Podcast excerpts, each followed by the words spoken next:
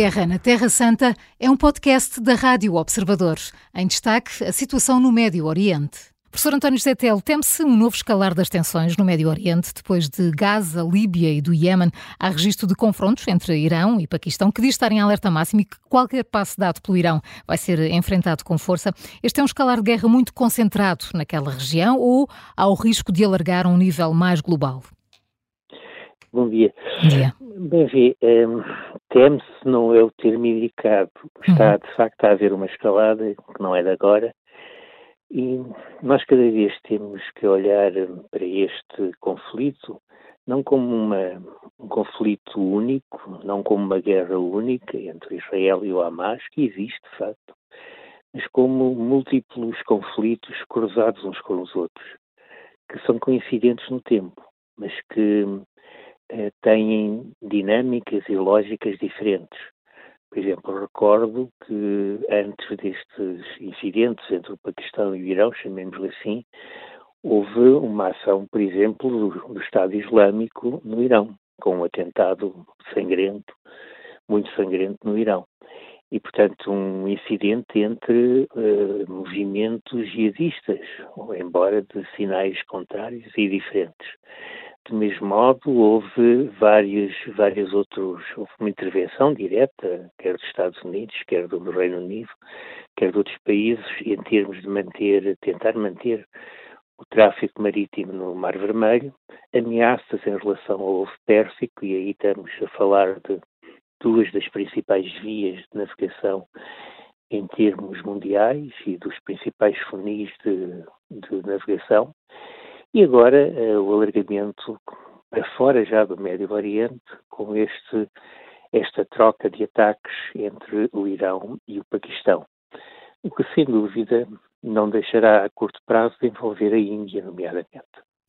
Portanto, temos aqui um, um conflito que se está a alargar, por enquanto, numa escala ainda relativamente moderada, com exceção daquele que foi o conflito inicial, a guerra inicial entre Israel e o Hamas, mas à parte disso são múltiplos conflitos que se estão a sobrepor. É como se uma toda uma região que de facto era um barril de pólvora começasse a ter várias erupções vulcânicas com origens diferentes, com lógicas diferentes, mas ocorrerem ao mesmo tempo. Portanto, é uma situação que todas as semanas se torna um bocado pior. Uhum e que não só neste momento abarca o Médio Oriente todo, desde o Mediterrâneo até à Índia, não é? E desde o, o Iémen e os Houthis até à, à fronteira do, do, Paquistão, mas tende a alargar-se já para, para a zona, eh, nomeadamente do Índico e nomeadamente da Ásia diretamente, com o envolvimento do Paquistão e de outros Estados. E, e professor António Zetel, este, este confronto entre os Estados Unidos e, e, e os, e os um, os americanos, pode, pode chegar ao mesmo nível de Israel, ou seja, os americanos ou o mundo ocidental, um dia destes podem declarar que não vão descansar enquanto não eliminarem este grupo terrorista? Não é simples, a verdade é esta. Os Houthis são, como diz um dos grupos hum. jihadistas que promovem, que, que desejam a violência em última instância, têm um objetivo muito simples, que é a jihad, ou seja, é desencadear uma guerra santa uh, que seja à escala mundial, à escala global. Mas uh, são só um dos grupos. Há dezenas, atenção que não estou a exagerar, há dezenas de grupos armados jihadistas de finais diferentes, ainda por cima, uns xiitas, outros sunitas, em todo o Médio Oriente. Só para lhe dar um, uma referência, uhum. em Gaza não está só o Hamas. Em Gaza está o Hamas e entre 18 a 19 outros grupos que estão ligados ao Hamas, mas que, têm, que são autónomos e que têm independência e que têm lógicas e, em alguns casos, até eh, estratégias diferentes. Portanto, isto é só na faixa de Gaza, e a faixa de Gaza é um território minúsculo de, de, à escala do Médio Oriente. Portanto, só aí encontramos cerca de 20. Eh, no Líbano há dezenas deles, eh, na Síria, no Iraque, etc. Portanto, há largas dezenas de grupos jihadistas armados que promovem a violência. Portanto, eh, no caso dos úteis, é muito difícil a sua eliminação. Não diria que é impossível, mas sem uma operação de grande envergadura é de facto impossível. Eu recordo que a Arábia Saudita, e a Arábia Saudita tem dinheiro e tem tecnologia, durante vários anos promoveu de facto um grupo contrário numa guerra civil no Iêmen e, e, e, esse conflito, ao fim de vários anos, reforçou os úteis, não os eliminou, mas reforçou-os. Recordo também que os, os métodos que os úteis utilizam, que essencialmente são drones e foguetes, são muito difíceis, exigem infraestruturas mínimas. Um drone pode ser lançado praticamente de qualquer parte. Precisa de um mínimo de infraestruturas, mas são infraestruturas, nomeadamente rampas, podem ser facilmente tiradas de um sítio e colocadas noutro. Portanto, é muito difícil de eliminar com ataques aéreos cirúrgicos, porque são móveis e não exigem instalações fixas de, de envergadura que possam ser facilmente eliminadas com ataques aéreos. Portanto, eh, os, os ataques, este, este tipo de ataques contra os úteis poderia ter um efeito de dissuasão, já não estamos na dissuasão, já passamos essa fase. Um efeito de anular capacidades é muito duvidoso. Sem dúvida provoca problemas e, e dificuldades que exigem adaptações no curto prazo. Agora, isso é uma coisa. Outra coisa é aquilo que se pretende que é anular uma capacidade militar. E isso é complicado de fazer, a não ser com uma manobra mais geral, que implique, nomeadamente, eh, bodas no terreno, que implique, nomeadamente, uma, uma ação também terrestre.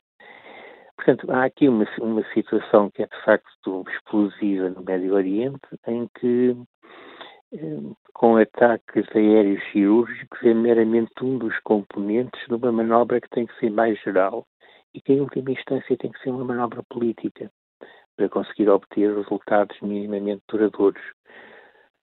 Sendo que pensamos que esses resultados, do ponto de vista ideal, seriam a paz e a estabilidade, é muito complicado. Muito complicado. Estamos numa situação de, de caos generalizado em amplas zonas do Médio Oriente e, como lhe digo, não é uma guerra, são muitas guerras metidas numa mesma região e que agora explodem ao mesmo tempo. Mas são erupções vulcânicas relativamente independentes umas das outras. Uhum. Professor, entretanto, António Guterres, que muito tem apelado a um cessar-fogo em Gaza, reconheceu que ainda não falou com Benjamin Netanyahu desde o dia eh, do ataque eh, do Hamas a 7 de outubro. Tornou-se um incómodo para o governo israelita, o secretário-geral da ONU, ou Netanyahu aposta sobretudo em ignorá-lo? Para Israel, desde o começo, que tem tido uma, uma manobra errática, esse é dos, dos seus principais problemas. No entanto, dentro dessa manobra errática, há, um, há vários pontos que são repetidos sistematicamente, não só por Netanyahu, mas pelos principais responsáveis. Um deles é que seu objetivo central é eliminar o Hamas, independentemente do que isto seja. E, como isto é dito assim, é um objetivo muito difícil, se não impossível, de alcançar numa escala geral porque o Hamas não está só na faixa de Gaza, está muito espalhado e não, nem sequer está só no Médio Oriente.